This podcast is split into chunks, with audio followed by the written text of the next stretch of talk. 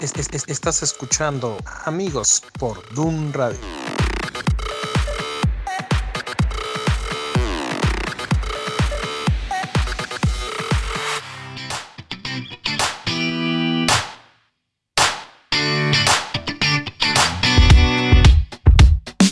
Got up before the alarm. Sunlight replacing the stars. Finding my phone in the dark. Putting my life on restart. So many places to go. Asking what's best, I don't know. Each hour's an hour you make. So I know it's gonna be strange. One more day. I believe, I believe, I believe that it's gonna be all okay with you. In love, I gotta breathe. I'm awake.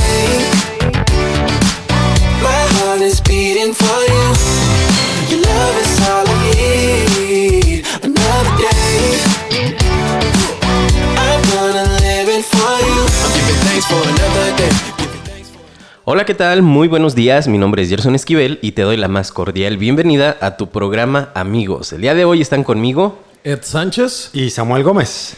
¿Cómo estás el día de hoy? Lunes 9 de marzo. Marzo. Como dicen, el 9, ninguna se mueve. ¿Cómo te está yendo con la ausencia de mujeres en este día? Paro Nacional de Mujeres. Pero bueno, igual aprovechamos para felicitar a todas las mujeres. Hoy que es el Día Internacional de la Mujer. No, ayer no fue. Es el 9, ¿no? O- no, sí es cierto que creo que es el 8. El 8, sí. Sí. Tienes Bueno, razón. El mero día es el 8. Bueno, conmemorando el, el Día de, de las Mujeres y, Aún así, y pues bueno, está fea la situación. Hay que orar por lo que estamos viviendo en el país. Porque ves, abro el Facebook y Sí. hay una desaparecida. Entonces, pues oramos y que este sí, el- Que veamos la situación la- está terrible. No solo para las mujeres que por supuesto que están pasando por tiempo terrible, pero en general la violencia es, para todos es increíble en el peor sentido, ¿no? Y ahí digo que solamente si su pueblo se humillara y se postrara, dice la palabra, será, serán las cosas cambiadas y se mostrará la gracia de Dios. Y a veces que esperamos que sea todo México el que lo haga, pero dice si su pueblo. Entonces es para nosotros los cristianos que, que debemos hacerlo. Sí, No se está esperando de alguien más. Así como, como Lot alcanzó misericordia por un viejo que se humilló y pidió y oró. Así hay que buscar misericordia para nosotros y para los demás. Y la oración del justo puede mucho. Puede mucho. Pues Y eso tenemos que hacer todos los días, porque dice la Biblia que tú y yo somos sal y somos luz en este mundo. Y si nosotros, como cristianos fieles, comprometidos con Dios y por todas las causas, las cosas van a suceder. Sí, en, la mañana leía un proverbios, es creo que 11:11, y dice que cuando está el justo en una ciudad, esa ciudad prospera. Pero pues debemos ser justos. Sí. Así es. Y bueno, entrando en materia, el tema del día de hoy es... Era suya y la dejó ir. Y todos están preguntando, ¿qué? Hoy vamos a hablar de, De fútbol. Fútbol ya sea... Pues digo, igual y sí, vamos platicando acá de unos partidos que vimos. Ed estaba contándonos que hace unos días uno que estuvo un muy memorable. portero, no sé, creo que era de segunda división o tercera división. Se metió un autogol, creo que iban como en el minuto, el minuto del partido. Sacan los jugadores de media cancha, se la avientan al portero. Y resulta que el portero da un giro como de 180 grados o no sé qué quiso hacer. Y se metió un autogol. Entonces, y ya este, decías, bueno, pues a lo mejor fue Plan con maña. plan con maña porque Una apuesta ahí, son cosas que dices, bueno, en las apuestas ya ves cada cosa rara de que a ver quién mete el- un gol de 180 grados y van 25 a 1 o no sé cómo sea lo de las apuestas, no entiendo eso de las altas y las bajas que dicen. No, ni idea. Pero hoy queremos hablar un poquito de, igual ustedes lo han visto, ese momento en el que se quita uno, se quita dos, entra al área chica, recorta al portero, está solo frente, Frente a, a la la portería, tira y la vuela. Se va por un lado. Y, y ha pasado con todos. Sí. De hecho, ahí no he visto yo un video, pero sí cuentan que hasta Pelé falló un penal alguna ocasión. Y hace poco un juego del Paris Saint Germain, Neymar falla una clara ya sin portero y dices Neymar que Que es uno de los cracks más grandes ahorita de la. dices, bueno, es uno de los actualidad. 10 mejores futbolistas del mundo. Y la falla solo sin portero, con todas las habilidades que tiene, con todos los talentos. Natos. Entonces, Dice el dicho, hasta el mejor cazador se le va la liebre. Y esto es algo de lo que queremos desglosar el día de hoy. ¿Por qué? Porque cuando hay veces que ya tienes todo Pareciera, ¿no? Pareciera que ya es el, el Dream Team. Pues de hecho, escuchaba una. ¿Cómo se puede decir cuando, cuando recuerdan algo? Una Anécdota. anécdota de la formación del Dream Team del 92. Ahí sí estamos hablando más de tus terrenos, Samuel. de El Dream Team de Michael Jordan, de Estaba Larry, Bird, Bird, del Magic, Magic Johnson. Johnson. Entonces, era lo máximo. Ahí Sí. nació, yo creo que el concepto de Dream, Dream Team nació en ese, con ese equipo. Porque ahora sí ya, ah, es el, Dream, el nuevo Dr- Dream Team. El 2.0, el 3.0. Pero nace ahí. Y dice que el entrenador, cuando llega la primera vez al entrenamiento con todos estos hombres para prepararse a las Olimpiadas, dice que vio que era una lucha de egos. Porque son personas sumamente talentosas. Estamos hablando de los nombres más grandes que han pisado la NBA, muchos de ellos. Y. Pero cada quien estaba jugando para sí mismo. Cada quien dejó que su orgullo lo rebasara.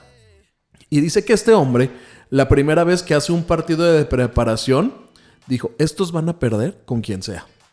No la hizo con un equipo profesional, sino que trajo un equipo universitario y no de los mejores, sino un equipo universitario, uno más de todos los que había. Y lo que pasa es que pierden. Y por una gran diferencia. La gente no podía entender cómo es que habían perdido. Y el coach les dijo, es que jugaron para ustedes mismos. Todo lo que ustedes tenían de dones y talentos no lo usaron para que fuera mejor el otro o que fuera mejor el equipo, sino lo usaron para su propio beneficio. Y entonces fue un fracaso total. Cuando estos hombres entienden esto, es el- la historia que ya todos conocemos. Un equipo que ganó todos sus juegos por más de 30 puntos. Entonces, Y hablar de 30 puntos en, en un partido de básquetbol es mucho. Mucho. Mucho. entonces es, es algo impresionante cuando tienes la oportunidad y la tomas. Pero el día de hoy vamos a hablar de aquellos que tenían una gran oportunidad y que no la tomaron. Hace unos meses estuvimos con nuestra serie de los superhéroes de la fe. Y ahora vamos a ver... Más el- bien casi todo el año pasado. Casi todo el año, sí es cierto. Y vamos a ver entonces ese contraste. Dimos algunos esbozos de, esbozos de ellos cuando estuvimos platicando de las grandes biografías, pero pues, vamos a adentrarnos un poco más en la vida de tres personajes el día de hoy que la tenían, era suya y decidieron por voluntad propia volar el balón hacia las gradas. Que es lo peor, fue por voluntad propia. Porque a veces dices tú, bueno, fue un accidente. Pero cuando lo haces por gusto, es- tienes algo, algo grave en el corazón. Sí. De acuerdo. Y entonces, ¿de qui- quiénes son de quienes vamos a hablar? Yo digo que igual las dejemos de. de. aguántanos tantito y piensen ustedes en quiénes creen ustedes en la Biblia que podrían ser estos tres personajes que la tenían, que tenían todo, que tenían esos dones, que estaban en el lugar, el momento indicado. Y al final, híjole, la regaron gacho. Piensa en algunos y si la atinas, pues ya veremos ahorita regresando del corte comercial musical. ¿Les late? Entonces vamos a, a Rola. Esta me encanta, la acabo de escuchar hace unos días, igual ya tiene más tiempo. Se llama Nada más y esta la canta Majo y Dan.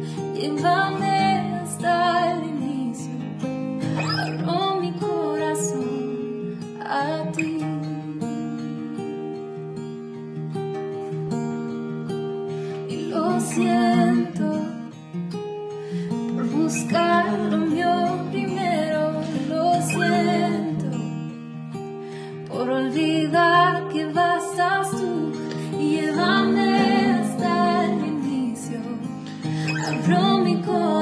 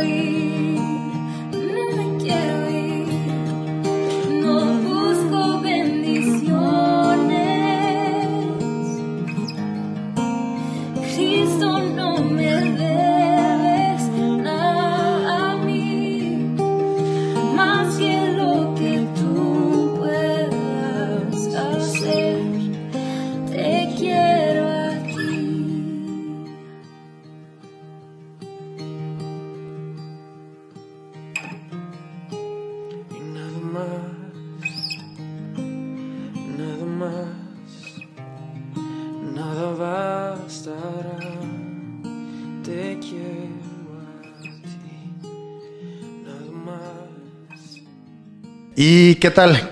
¿Cómo les, eh, les pareció la rola? Está chida, ¿no? Me encanta esta rola. Hay una frase que, que te patea ahora sí que Sí. fuerte. Perdón por cantar sin adorar. Y dice otra, y este va yo que también va con, con el tema. Lo siento por buscar lo mío primero. Es que eso está natural, Sí, claro. pero. Pero no estamos hechos para ser seres naturales. Porque somos inmortales. Y qué, cosa, ¿no? Sí. Estamos aquí con, con la vida mortal y todo el mundo nos centramos en esta vida mortal, pero en realidad nunca o muy pocas veces pensamos que somos seres eternos también. Entonces, este, pero bueno, pues es- Perdóname por buscar lo, Lo mío, mío primero. primero. Ay, Dios. Entonces, nos quedamos en que les íbamos a dejar pensar en cuáles son esos tres personajes en la Biblia que ustedes dicen, estaban ahí, la tenían, era suya y la dejaron ir. Pues los tres que vamos a hablar el día de hoy son Saúl, Sansón Y otro que quizás algunos no pudieron pensar, Salomón. Pocos a veces lo, lo van a poder relacionar con esto porque, digo, pues, Salomón, ¿cuántos libros tiene en la Biblia, brother? Pues es- tiene aportaciones a Salmos, aportaciones en Proverbios, le atribuyen Eclesiastés Eclesiastés. y Cantares. Cantar de los Cantares. Cantares. Entonces, a- es- aporta cuatro libros de la Biblia. El hombre más sabio de todos los tiempos. El hombre más rico de todos los tiempos, también dicen. Sí. Y era también el hombre o uno de los hombres que más mujeres tuvo. Ahí también va a empezar el acabose de, de este hombre. Pero ¿con quién quieren empezar? Ya les- Con Salomón está bien. Le- le- le- Yo creo que está bien. Nos, Salomón. Vámonos entonces a darle a Salomón. nos vamos con este hombre. Entonces, recapitulando un poco, tercer rey de Israel. Este hombre todavía tuvo la oportunidad de tener el reino completo. Las doce tribus con él. Estaba siendo el gobernante de todo un gran pueblo. Hijo del rey David. Le habían dejado un pueblo en paz. No había motines. David había sometido a todos sus enemigos. Entonces, dice que Salomón tenía paz por todos lados que estaba, por todas sus fronteras tenía paz. Ninguno de los dos reyes anteriores, ni Saúl ni David, habían vivido esta, este gran beneficio. Está tiempo de bonanza. ¿Empieza bien? ¿Podemos Empieza, decir? no, súper bien. Empieza, yo creo que como Pocos. pocos o como ninguno. Como, Como, y- ninguno. Como crack. Sí, yo creo, sí, haciendo estas analogías del fútbol, a lo mejor sería como un, de los que yo he visto, un Ronaldinho. No sé si ustedes llegaron a ver a, Ronald- Ajá, a ajá. Ronaldinho. Ese tipo hacía magia con el balón, hacía cosas espectaculares que, Sí. que nadie había hecho o que muy pocos hacían. De hecho, por ejemplo, Messi dice, la verdad, el mejor jugador que ha habido es Ronaldinho. Y varios jugadores dicen, para mí el mejor jugador que ha habido es Ronaldinho, por la magia que hacía con los La pies, habilidad que la tiene. habilidad innata que tenía. Y aquí vamos con todo esto. Salomón dice que cuando se hace rey, lo primero que hace es buscar el rostro de Dios. Y, y le fue concedida una petición, ¿no? Ahora que ya estás frente a mí, pídeme lo que tú quieras. Lo que tú quieras y yo te lo voy a dar. Dice que ahora sí descendió un un, este fuego, no fuego del cielo, no, pero que se ilumina todo el templo y era una voz audible de Dios diciéndole eso. ¿Cuántos ya estaríamos impresionados o a lo mejor nos morimos ahí del susto, pero era algo increíble. Y se le concede a este tipo. Pídeme ahorita. Yo te voy a dar lo que tú quieras. Los reinos que quieras, tus enemigos, riquezas. ¿Qué quieres? Y, ¿Y solo Salomón? una cosa, sabiduría. Para gobernar a su pueblo. Ah, dice. exactamente, no para su bienestar. Sabiduría para poder gobernar a tu pueblo, Señor. Dice, a tu pueblo tan grande que tú... Algo así menciona como... Pero sí dice a tu pueblo tan grande. Sí, y entonces lo hace por amor a Dios, porque decía, yo quiero hacer bien las cosas para tu pueblo. No cualquiera. No, estando ahí, no, Señor, ¿sabes qué? Pues que se paguen todas mis deudas, que, que me ayudes a poder conseguir eliminar a los enemigos que tengo por este lado, ya para que no me están dando problemas. Establece bien mi reino. Este, que... Quiero su Cumple, cum- cumple de- las promesas que le hiciste a mi papá. Sí, este, me gustaría llegar a vivir unos 200 años para poder este, hacer algo impresionante aquí, con buena salud todos los días de mi vida. En ese tiempo él no tenía todo el dinero que tuvo después, ni toda la riqueza, No. se la pudo haber pedido también. Sí, Sí. Y lo mejor era que era válido. porque Dios le estaba preguntando, pídeme lo que quieras y te lo voy a dar. Entonces, ah, ok, pues órale. Lo que quieras es lo que quieras. Entonces está. Carta abierta. Sí. Pero era un crack. Era un Ronaldinho que hacía magia con el balón. Entonces él hizo magia con su decisión. Sabiduría para gobernar bien a tu pueblo. ¿Sabes qué, señor? Yo aquí tengo una gran oportunidad y, y no la voy a dejar ir. Y el tipo no la dejaba ir. Porque después nos dice que tenía una habilidad para discernir los juicios. Aquella vez de que cuando se le presentan las dos rameras y que una mata a su hijo y el cuate, no, no sé qué, maten al niño también. y puede entender él discernir que la mamá era la que no quería que lo mataran. Ahora decimos, ah, pues claro. Sí, pero en aquel tiempo no había No, quien pero- tuviera ese tipo de juicio. Es, ni jamás lo ha habido, ese es, ese es el punto. En aquel momento, por- digo, porque obviamente Dios le dice, pues sí, conforme a lo que tú me pediste te voy a dar sabiduría como a ningún otro, jamás. Y además a eso te voy a añadir riquezas, voy a añadir- y la lista completa, ¿no? De todo lo que... No, de todo lo que no pidió que pudo haber pedido. Pero en aquel punto de la historia, Salomón era visitado por gente desde muy lejos. Era famoso en todos los reinos de la tierra por su sabiduría, por la inteligencia y la sabiduría que Dios le había puesto para dirigir y discernir estas cosas. Y además, también por la gran riqueza que Dios le dio. Era tan famoso que la gente iba nada más a verlo para ver, pues... Para ver, si era es. cierto todo lo que decían de él. se volvió una estrella, por ponerlo de alguna Ajá. forma. Conocido por todos por sus buenas decisiones en ese punto. Era increíble lo que, lo que este tipo La empezó tenía a hacer. hecha. Sí. Todo. ¿Sabes qué? Entonces se le dio la oportunidad de lo que a David no se le dio. Tú vas a construir el templo. David, tu padre, derramó sangre, pero tú no has derramado sangre, has sido íntegro. Quiero que tú hagas un gran templo. Que se convirtió en una de las siete maravillas del mundo antiguo. Entonces, no era reconocido nada más por el pueblo de Israel, como bien dijiste. Ok, la sabiduría, las construcciones que hacía Salomón, las riquezas eran reconocidos por todos los demás. Y de hecho, todavía, hasta en las películas lo ves el. Creo que hay una de Indiana Jones, que es el- la búsqueda del ¿Del arca? tesoro del arca, pero buscaban también el tesoro perdido de Salomón. Porque que era el tesoro más impresionante de todos los tiempos. Y en algunas películas se ha visto, no, es que es el tesoro perdido de Salomón y la gente lo quiere encontrar. Sí. Diciendo referencias de cosas que pues no son cristianas. Pero la gente ha escuchado su fama hasta el día de hoy. Y, sí, y siguen hablando de Salomón.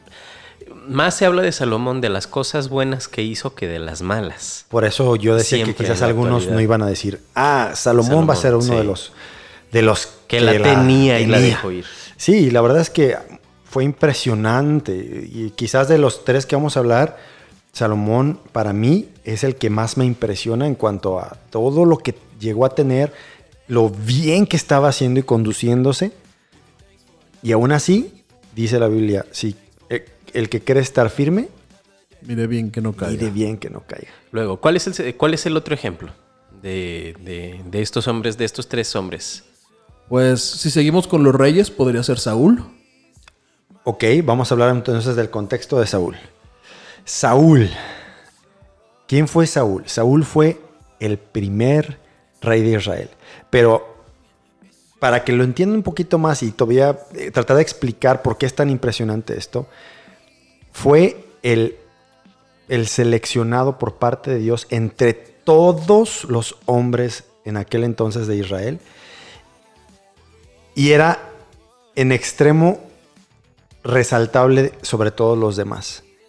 ¿Cómo lo describir? ¿Estás buscándolo por ahí? Sí, estoy Para- buscándolo para ahorita la descripción de este, de este dice, hombre. dice que era alto, de los hombros hacia arriba, sobre Na- todo el nadie pueblo. le llegaba ni al hombro, dice. que era bien parecido, que era eh, realmente físicamente era atractivo para gobernar. Quien lo viera podría decir, sí me representa como rey. Era, pues hasta cierto punto creo que era hasta humilde, porque él no quería hacerlo. Él Estaba escondido, ¿te acuerdas? Cuando- estaba escondido. Cuando van y lo buscan, dicen, ah, búsquenlo, dice el profeta Samuel, "Ve- vayan y búsquenlo específicamente en tal lugar porque ahí está escondido. Primera de Samuel 10, 22. Entonces le preguntaron al Señor, ¿dónde está? Y el Señor contestó, está escondido entre el equipaje. Saúl ya sabía que iba a ser nombrado rey, entonces es lo que dice Gerson, su humildad. Así que lo encontraron y lo sacaron. Era tan alto que los demás apenas le llegaban al hombro. Luego Samuel dijo al pueblo, este es el hombre que Dios ha escogido como su rey. De entre todos los millones, él fue seleccionado. No fue como que, ah, ¿Quién era lo el seleccionó, brother? Dios. Dios dijo, él. él. No era como Salomón, era el hijo de David, que era el rey. Bueno, pues le tocaba porque por herencia. No, él fue seleccionado. A ver, entre todos no hay alguien como este. ¿Cuántas millones de personas habrá habido en ese momento de hombres? Dice que cuando el pueblo de Israel sale del desierto eran dos, cuando sale de Egipto eran dos millones De hombres nada más. de hombres los que salen. Entonces ya fui- fueron 40 años en el desierto. Llegan para cuando Saúl está, ya había pasado la temporada de los de Josué, Jueces. de los jueces, el gobierno de Samuel. Pónete unos 10 millones de hombres. Entonces, seleccionado uno entre 10 millones. Era un fregón. ¿Sí? Era incomparable y por eso dice lo siguiente, no hay nadie como él en todo Israel. Y todo el pueblo gritó, viva el rey. Esas son las declaraciones que hace la Biblia sobre Sa- eh, Saúl. No hay otro hombre como él en todo Israel. Esta es una fusión de Pelé con Maradona, con Messi, con Cristiano Ronaldo. No había alguien como él. Y, y vaya que la tenía también toda.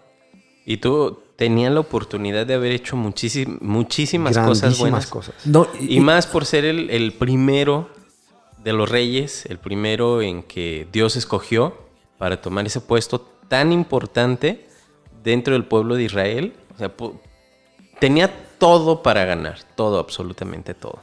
Él pudo haber roto un parteaguas. Porque dice que es nombrado como rey y él se devuelve a su casa. Y se pone a trabajar en la yunta. Me habla de una humildad tan Sí. grande Porque Samuel le había advertido al pueblo, cuando ustedes tengan un rey, el rey les va a poder quitar a sus mujeres para que vengan Les y va a poner trabajen, impuestos. les va a pedir impuestos, les va a pedir su ganado, etcétera, Y el etcétera. pueblo le contestó, queremos rey. Ok. Y Saúl ya sabía que lo podía tomar. ¿Y qué hizo? Se, Se fue a trabajar. Fue a chambear. Era un tipo humilde, que no veía por sí mismo, sino por cómo ayudar a los demás.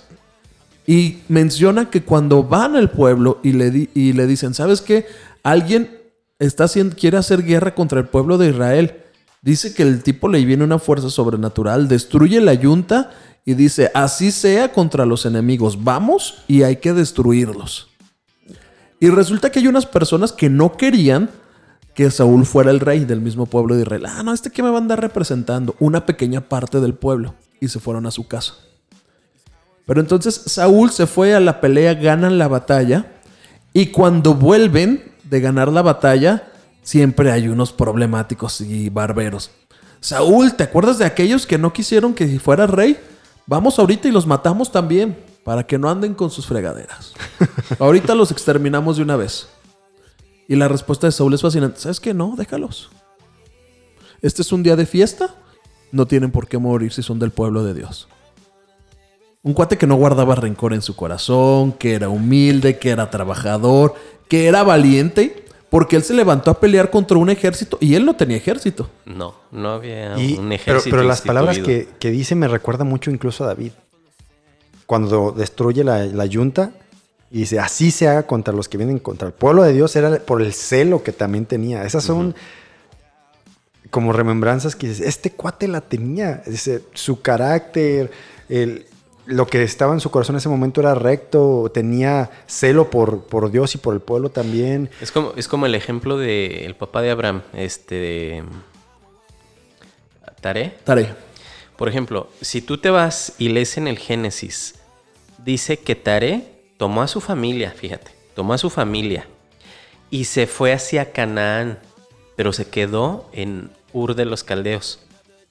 Y después, casualmente, Dios le habla a su hijo y le dice, toma tu, a tu, tu parentela y llévalas al lugar que yo te mostraré. Muy probablemente el caso de Taré fue, el- fue, el- fue lo mismo.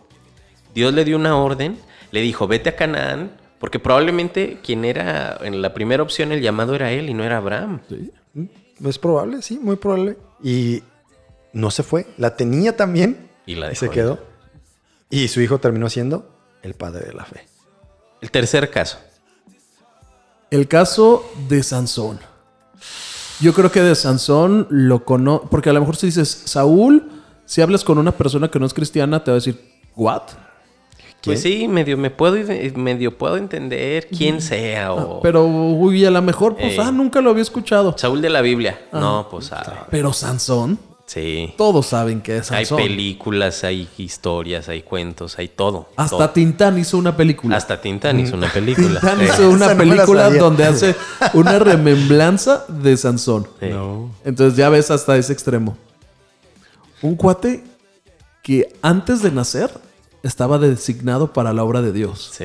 Desde Porque antes bajo, de nacer. bajó, dice que baja el ángel del Señor, que se está refiriendo a, ¿cómo lo podemos decir? ¿La encarnación de Jesucristo? ¿Cómo podría ser? Muchos, muchos, este, asocian siempre era- cuando es el ángel del Señor, que puede ser también el mismo Jesucristo. Sí. Sí, porque dice que lo adoraron al ángel y él no dijo nada. Porque Sí. otras veces cuando adoran a un ángel, el ángel luego, luego, ¿sabes qué? No, yo soy ángel, soy siervo Soy igual, que tú que y tú no. y- Y aquí no, entonces Dios mismo le da la noticia a los padres. ¿Sabes qué? ¿Vas a quedar embarazada? Le da la, la noticia a su mamá. ¿Vas a quedar embarazada? Ese va a ser ¿A su un sí- mamá o a la mamá de Sansón? Le da la noticia a la esposa de Manoah. ¡Ay! Dale. Y ¿sabes qué? Vas a quedar embarazada. Yo creo que era una mujer estéril, estéril porque dice que ya eran grandes y no tenían hijos. Y entonces en ese momento recordemos que si no habían tenido hijos en- dentro de la cultura hebrea, pues lo veían mal a la mujer. Sí. Entonces era una mujer estéril que no podía tener hijos y le dan la buena noticia de que, ¿sabes qué? Este va a ser un siervo que va a librar Consagrado. al pueblo y tienes que tener las siguientes instrucciones para llevarlo. No le vas a cortar el pelo, no va a tomar eh, fruto de la vid, No va a agarrar muertos. no va a tocar muertos. Ya le empieza a dar toda la lista de instrucciones de cómo debería de conducirlo. Que está chidísimo. co- Como papá te den una lista de instrucciones que a veces no conoces porque dices, es el primer hijo y ya le estaban diciendo todo lo que tenía que hacer. Y pues, va a tener una fuerza sobrenatural y va a traer paz sobre el pueblo. No, pues yo creo que la mamá brincaba de alegría, no lo podía creer y de hecho su esposo no le creyó. Ajá. Porque va y, oye, es Manoa, fíjate. No, mujer, eso no pasa. No, ¿Cómo diría? te engañes. No te engañes. ¿Qué te comiste en la pizca? Sí, Lo siento, Rick. ¿O ¿Qué, cómo es? ¿Qué, qué dice el...? ¿El chom? ¿El Eh. chomli? No sé, Rick. No sé, Rick, Creo que es parece falso. yo creo que, yo creo que de, ahí, de ahí nació esa expresión de. Ay, no. Pero. Entonces Manoa, oye, ¿sabes qué? Se pone a orar Manoa. Oye, Dios, si es verdad lo que le estás diciendo a mi mujer, No le hizo daño en la sopa de verduras. Entonces ven y confírmamelo a mí, por favor. Pero me encanta la actitud de este señor, abriendo un paréntesis de este Manoa, que se pone a orar. ¿Sabes qué es? Lo que dice mujer se me hace medio loco, pero vas con Dios. Oye, Dios, sé que mi mujer, pues a veces... No, pero... Le ver, falla. Le falla, pero tú dime si, qué, qué tenemos que hacer. Pero me fascina que Dios le da la respuesta. No le pasa como al papá de Juan el Bautista que se queda mudo porque dudó, sino que este hombre quería seguir las instrucciones correctamente de parte de Dios y hacer las cosas agradables. Entonces vemos que Sansón también tenía esa parte. Estaba llegando con unos padres excepcionales, porque no por nada los había escogido Dios para que Para tuvieran este- a este hombre. Entonces no era así de que lo estaba mandando a una familia de, ah, quién sabe cómo vayan a ser el tipo ahí, pero bueno. Y pues, tenía todo. Era suya. Y dice que nace y tenía una fuerza sobrenatural que, que derribaba puertas, que mataba a todas las personas que estaban a su alrededor, a todos los filisteos. De, de, de arriba puertas. Ah, pues igual eso yo también puedo. No, no, no, no, no. Pónganse a pensar. Las puertas de una ciudad. Las arrancaba y se las echaba al hombro. ¿Puedes imaginar las puertas de una ciudad de aquel entonces? ¿De qué tamaño era una puerta de una ciudad? ¿Qué altura, qué anchura, qué peso tenía? metros de alto, unos 5 o 6 de ancho. Imagínate. Imagínense, para los que están, para los que vivimos en alguna ciudad virreinal como la de Guadalajara, ubiquen las casas antiguas o la catedral La o el palacio de gobierno, Ándale. vean sus puertas y llévenlas al triple. Y digan, eso lo arrancó con sus propias manos, se los echó al hombro. Se, lo, se, se lo echó al lomo y se lo llevó Y cargando. se la llevó. ¿Se la llevó? Y luego otra historia también que vaya agarra 100 zorros, At- Atrapa sin atrapa zorras. 100 zorras, les prende fuego en las colas y quema el sembradío de los filisteos.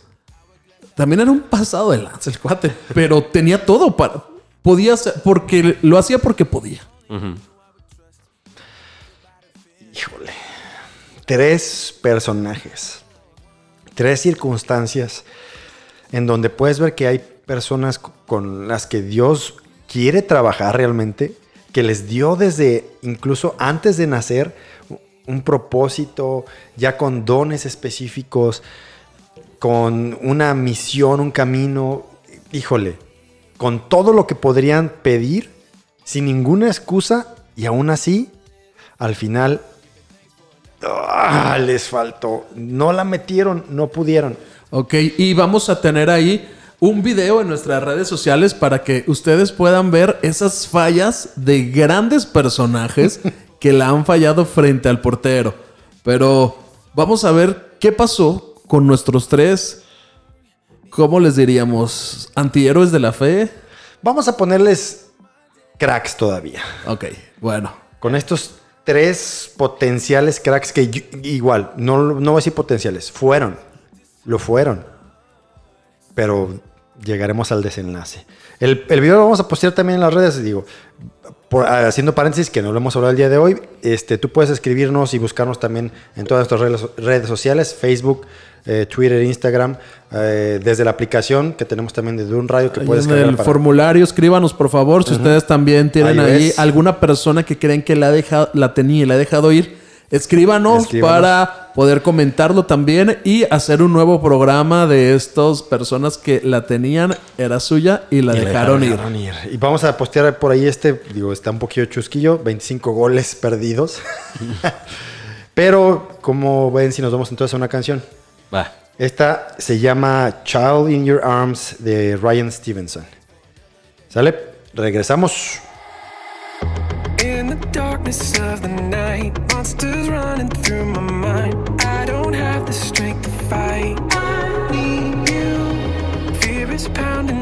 My chest. I can barely take a breath. Wishing I could find some rest. I need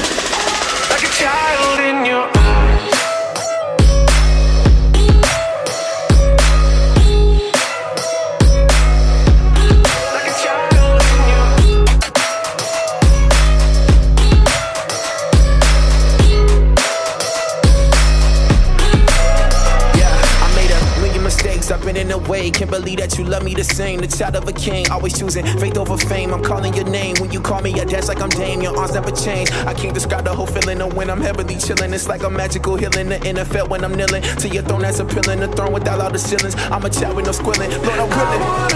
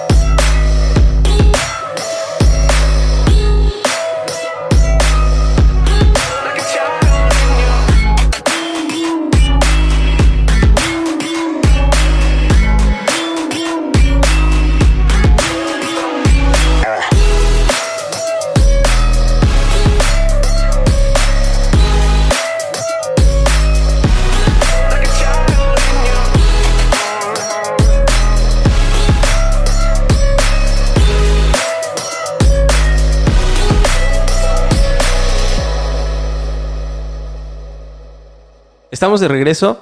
Ya sabes, puedes contactarte con nosotros a través de nuestras redes sociales. Búscanos y encuéntranos como Dun Radio en Facebook, Twitter e Instagram.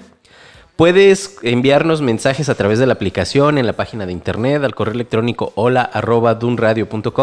Y recuerda comprar tus boletos para el evento de Dios de Generaciones, donde tendremos un invitado súper especial, Evan Kraft, en una noche de adoración. Si quieres eh, saber los puntos de venta, mándanos un mensaje y te vamos a mandar una liga donde puedes consultar los puntos de venta de boletos para este evento. Y bueno, continuamos con nuestro tema que hemos llamado Era suya Y la dejó y la dejó ir. Salomón, Saúl y Sansón. Y yo, yo quisiera que ahora para ver el desenlace nos vayamos al revés de cómo iniciamos. Vámonos desde Sansón, vamos luego con Saúl y luego con Salomón. ¿Les late? Ok. ¿Por qué? Al menos yo creo que todo el mundo conoce mucho más el tema de, de Sansón y cómo es que, híjole, este cuate nos desespera mucho, lo hemos platicado cuando hablamos de su vida. Nos desespera el saber la- la- el potencial que tenía y cómo lo dejó ir tan fácil. Entonces, la historia dice, Una persona sobrenatural que yo creo que ahí es donde comienza la pérdida de casi todas las historias. Se preocupó en lo suyo primero. Aquí narra el cuate que se mete con tres mujeres extranjeras. Primero con una prostituta de, de los filisteos. Luego se estaba a punto de, De casarse, porque ya no terminó de casarse, sino que en la fiesta se, se pelea con, con el suegro y ya no se da el matrimonio, pero está a punto de casarse con otra filistea. Y por último, la filistea más famosa, yo creo que de todas las historias, Dalila. Dalila. Entonces, él se deja llevar por sus pasiones. Y no hace lo que habíamos visto que decía Salomón. ¿Sabes qué? Dame sabiduría para guiar a tu pueblo. Y a él se le dio la fuerza, pero la tomó para su propio beneficio. Era de, mira mamacita, tócale aquí. Vas a ver qué fuerte estoy. Y iba con una chava. Mira, yo puedo hacer lo que este y este no pueden. Ah, mira. Y se metía con la chava. Y no le importaba que aparte de que no debía caer en fornicación, aparte iba y fornicaba con las extranjeras del pueblo que debía destruir. Era doble, Con el enemigo. doblemente afectación para su pueblo. Doble maldad. Se creía yo creo que invencible. eh, Inmune. Yo, yo creo que por eso dice la Biblia que una de las más grandes cosas que nosotros tenemos que guardar es el corazón. Sí. Porque puedes, puedes decir, sí, tenía todos los atributos, el llamado de Dios, la capacidad, la gracia, la llenura del Espíritu Santo, porque menciona que venía el, Espíritu, Santo, sobre él.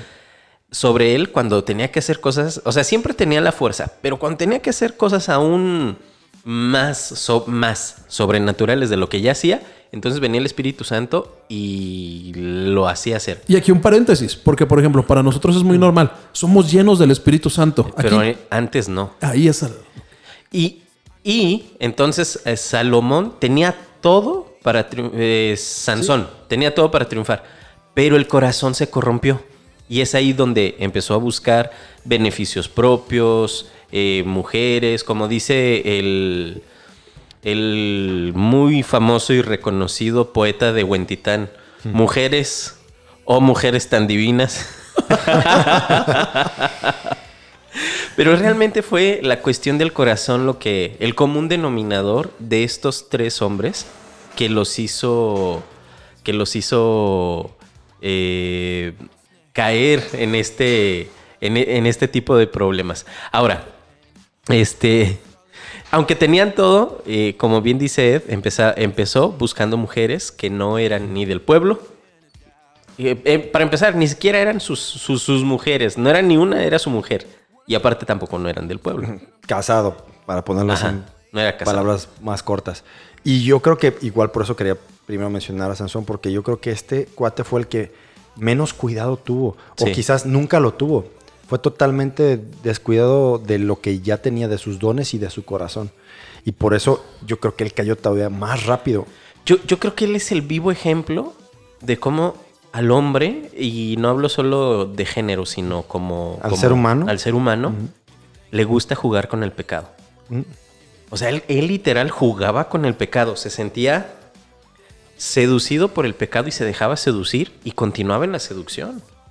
Sí, y aparte de las mujeres, vemos que se le había dado una indicación, no toques a los muertos.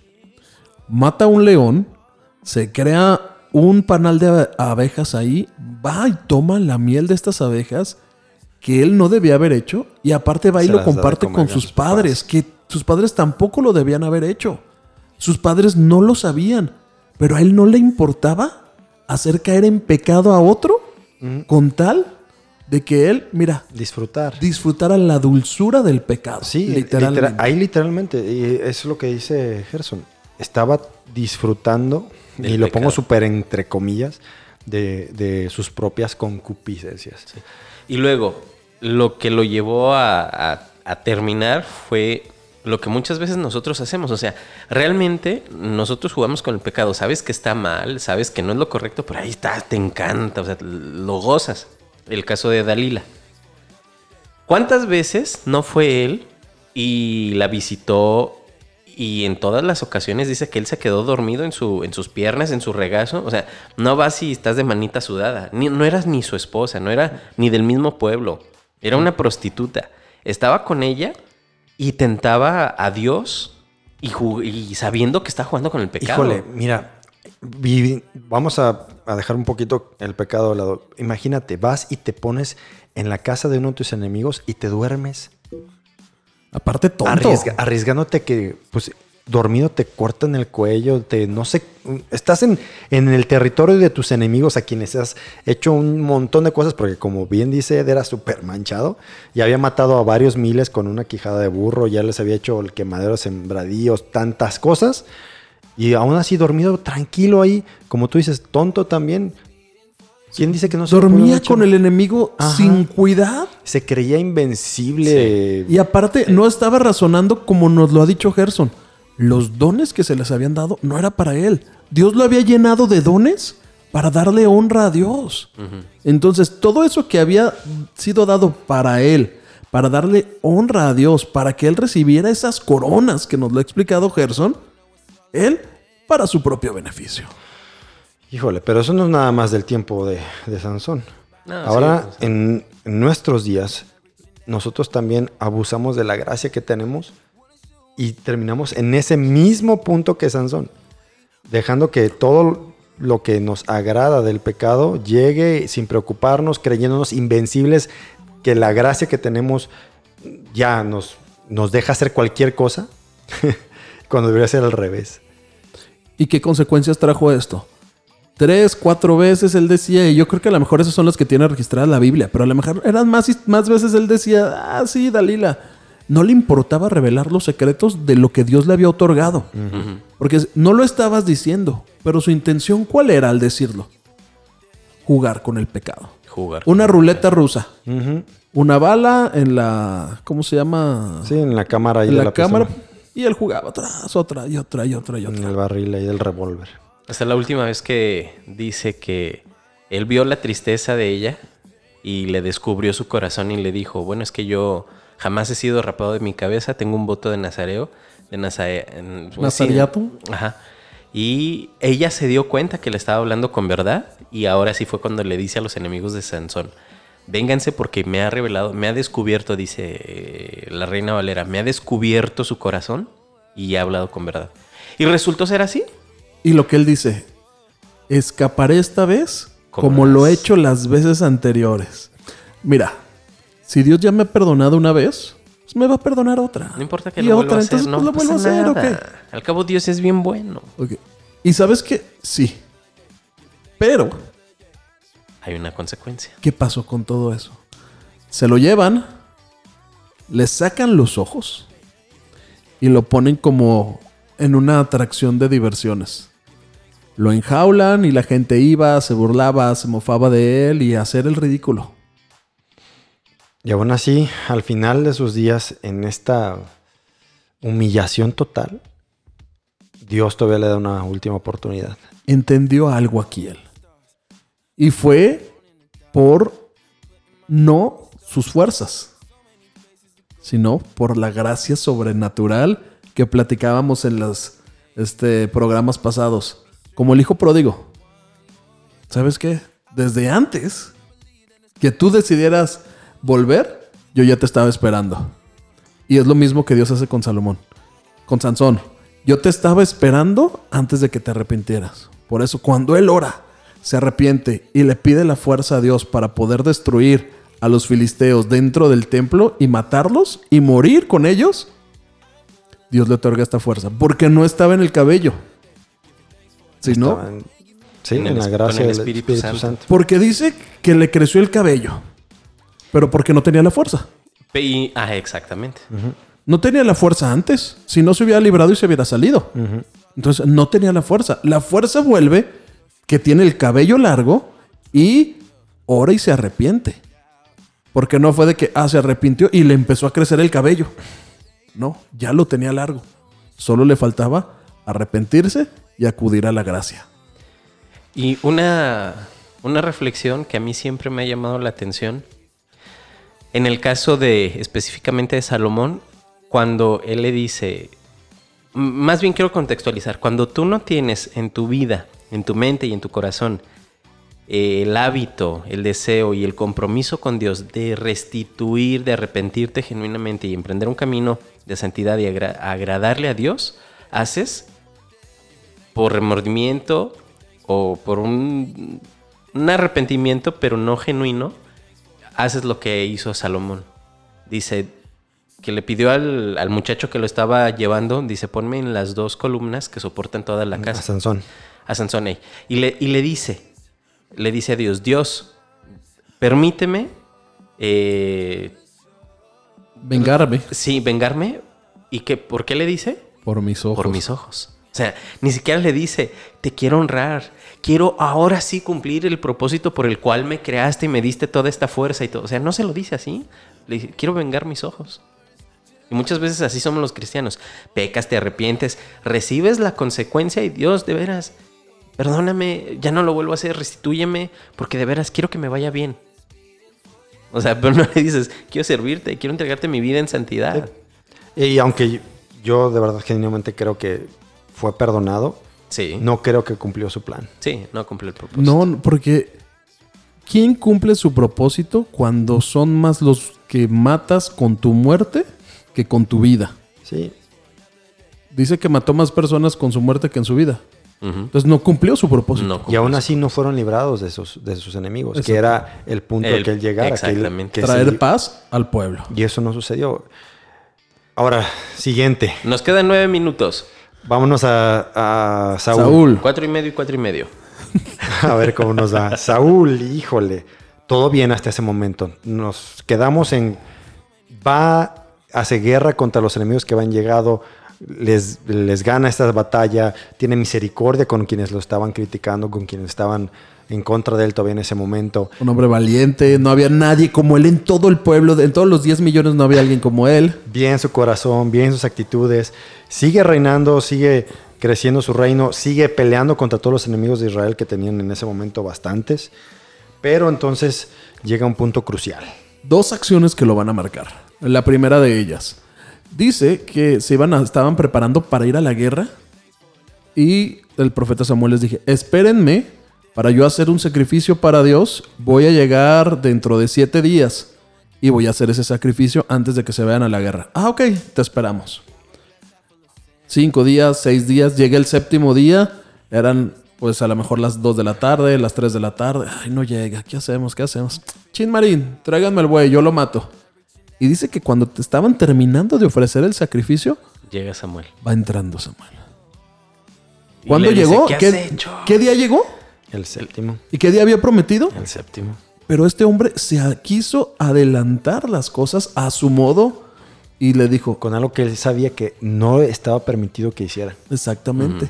Pero yo creo que se le subió ese de no hay otro como él en todo Israel. Yo soy el rey. Empezó yo soy el escogido de Exactamente. Dios. Yo soy quien soy. Yo creo que era también eso. Yo soy el escogido de Dios, por lo tanto, entonces, pues yo tengo esta libertad. Y la otra, dice que van y pelean con los madianitas. Y le dice Samuel, la instrucción es muy clara. Esto fue así como una segunda oportunidad. Vas a ir, vas a matar al rey de Madiam, a todo lo que tenga, a los niños, a los animales, a los bueyes, a las mujeres, a todo, exterminar a todo. Y dice que cuando llega Samuel empieza a, oír a los animales, ve al rey de Madiam, yo creo que hasta cotorreando con Saúl. ¿Qué es lo que está pasando aquí? Mira, es que esas cosas son buenas. ¿Cómo las iba a destruir? Mejor se las vamos a ofrecer a Dios. Y el rey, pues me pidió perdón. Entonces, pues lo perdoné. Y volvemos a lo mismo. Ocupó un lugar que no le correspondía, porque la instrucción había sido clara. Tienes que hacer esto y esto, y no lo hizo. Empezó a ver primero lo de él en lugar de, de lo del pueblo, en lugar de la responsabilidad y las instrucciones que estaba recibiendo de parte de Dios, que en este caso se las estaba dando Samuel. Y en ese momento es cuando fue desechado. Y ahí, Hay alguien que sí tiene un corazón conforme al corazón de Dios y va a dar la pauta para que aparezca un gran superhéroe como es David. Pero lo más triste de todo esto es que va a terminar todavía 20 años más reinando aproximadamente y todo este tiempo ya lo va a ver como un rey loco, que termina consultando a divinas y que termina siendo atravesado por la espada de un madianita al que él debió haber exterminado y no lo hizo. Entonces lo alcanzó su propia concupiscencia. él híjole, tenía las posibilidades más grandes quizás de los tres en mi, en mi punto personal, porque probablemente si él hubiera obedecido, si hubiera arrepentido, a lo mejor el- la descendencia de Saúl hubiera sido la, de la que hubiera venido Jesucristo y no de la de David. Él pudo haber sido este gran rey y su reino ser el que se haya- hubiera establecido para siempre en Jesucristo en lugar de David. Sí. Hubiera sido Jesús, hijo de Saúl. y Sí. desperdició la oportunidad. Tenía todo para anotar ese gol y lo falló. Ya no había portero. Ya todos estaban ahí. Todo el estadio gritaba Saúl, Saúl, Saúl.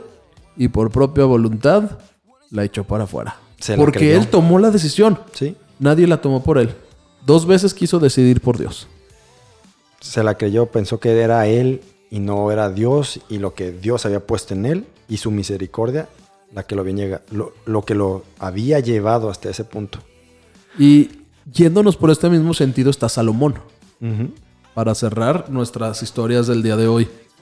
El hombre más sabio que se convirtió en el hombre más rico, pero en sus propios deseos, yo creo que esas mil mujeres que tuvo lo hicieron perder los deseos de Dios. Porque ya no tomaba consejo en Dios, no tomaba consejo en los profetas, sino que tenía mil mujeres. Y decía que eran extranjeras. Aparte de que eran mil, que era pues algo, una barbaridad, dices, oyes, son mil mujeres extranjeras y que a cada una les hizo templo para sus dioses. Y de todo esto, dice que el rey no se debería ensoberbecer. Hizo un trono magnífico por sobre todos los tronos más que el de otros reyes. ¿Para qué lo quería? Para demostrar que era mejor que nadie. Siete años tardaron en construir su palacio. Entonces ahí va es cómo va cambiando la perspectiva del corazón sabio a convertirse en el corazón que busca sus propias concupiscencias, lo decía Samuel. ¿Cómo termina una persona, la persona más sabia de toda la historia, cometiendo estos errores? Yo creo que porque la sabiduría, como tú lo decías, no era la sabiduría de Salomón, sino era la sabiduría de Dios que él podía consultar y tener acceso directamente con, con él, con, a través del Espíritu Santo, en, en tomar las decisiones adecuadas. Y cuando dejó de ir con Dios y consultar a Dios y empezar a tomar las decisiones él o con sus esposas o por su propio corazón y su propia mente, el hombre más sabio del mundo la terminó regando. Y eso que había orado en un principio, dame sabiduría para guiar a tu pueblo, lo guió a que la nación se dividiera, a que se formaran dos naciones de una sola, a que los enemigos que David había dejado en paz se levantaran contra Salomón y a dejar a su hijo y a sus generaciones el reino de una sola tribu, cuando habían tenido el reino de las doce tribus. ¿Qué estamos haciendo con lo que Dios nos ha dado, con las oportunidades, con los talentos? Vamos a dar respuestas. El- y para cerrar, el punto no es qué es lo que tú tienes, tus dones, tus habilidades, qué tan crack eres. Eso tómalo como una añadidura. El punto es que entiendas que lo que tienes mucho o poco es de Dios y que no pierdas el enfoque de que debes de estar humilde delante de Él, obediente y que el que se cree a sí mismo firme, que se ve a sí mismo firme, esté todo el tiempo cuidándose de no caer. Todos nosotros, todos nosotros dependemos al final de cuentas de Él y de su gracia y todos estamos e- e- expuestos a regarla y a cometer errores. Cuidemos lo que nos ha, ha sido dado Y para que no, que Dios nos añada más y podamos hacer más para su reino. no nos dejemos llevar por lo que queremos, sino por lo que quiere Dios. Exactamente. Bueno, nos despedimos esta mañana y pues no pierdan la oportunidad que tienen De meter el gol. de meter el gol. Hasta la próxima.